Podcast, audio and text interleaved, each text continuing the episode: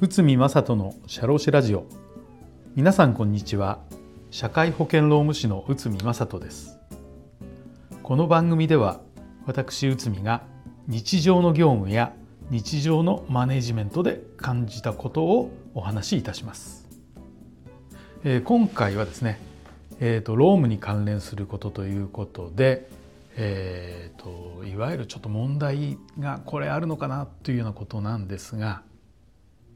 社員が引き抜きにあったらこちらについてちょっとお話しさせていただきたいと思います。まあこれもしもの話ですが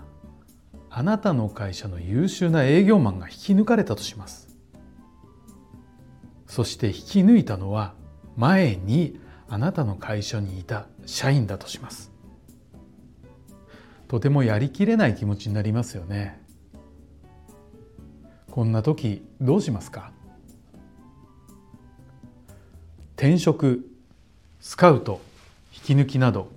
仕事を変えることは珍しくありません。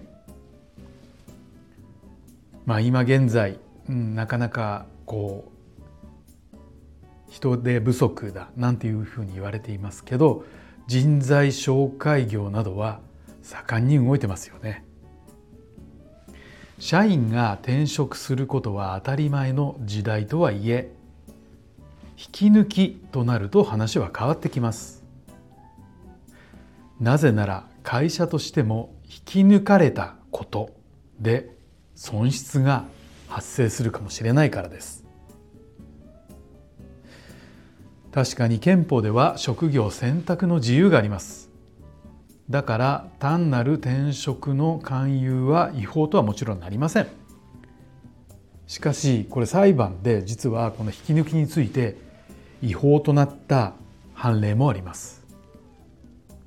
まあ、これ平成8年の東京地裁の判例なんですけど、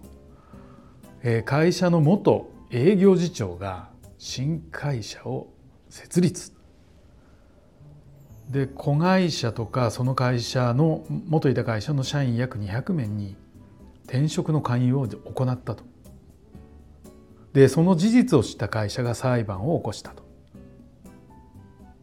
で裁判所は勧誘が会社の元いた会社がの存在を危うくしていると。で大量の社員を対象としている。まあこういったことでですねあのこの元営業の次長さんはいわゆる準役員的な立場だっただから会社の内容とかすごいよく分かっているそういったことを全て考えて、まあ、この勧誘は違法と判断したのです。まあ、この事例では会社側の主張が通ったということです。まあ、結局、この事例はですね引き抜き行為が単なる勧誘の域を超えていたということで会社側が、えー、勝訴という形になったんですけどじゃあここで勧誘の域を超えているかどうかのポイントを整理してみましょう。まずは計画的に勧誘が行われていたかどうか。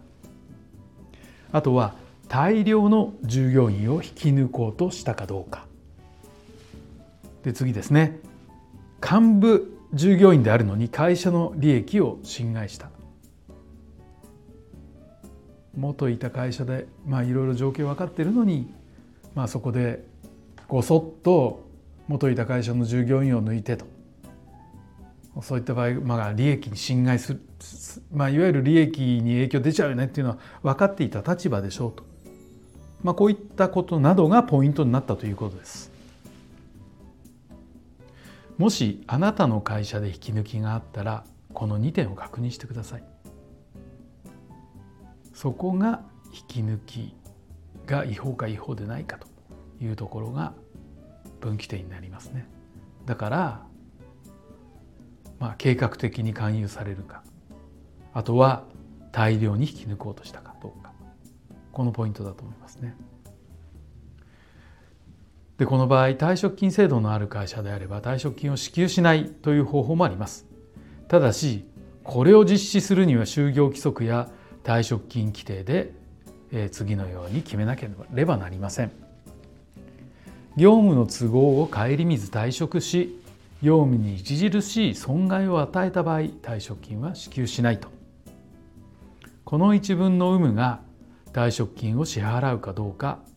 の分かれ道になる可能性も高いです。こういった問題は急にやってきます。突然やってきます。そしてうちの会社は大丈夫だよ。いやそんあのこの言う人いないよ。と言っていたとしてもですね突然、えーと、こういったことが行われるケースがあってどうしましょう？ということでお話を伺うケースもまれにありますのであの、まあ、準備といいますか、まあ、この、えーと、退職金等の規定を整備するっていうのも一つのあの方法かと思います。まあ実際にこう優秀な社員が引き抜かれるということになった場合会社としては大きな損失となりますのでまあここを止める手立てがあるのかないのかまあ普段からのコミュニケーション量っていうのもやっぱり重要になってくるんじゃないでしょうかね。はい、えー、今回は社員が引き抜きにあったらこちらのお話をさせていただきました。どうもありがとうございました。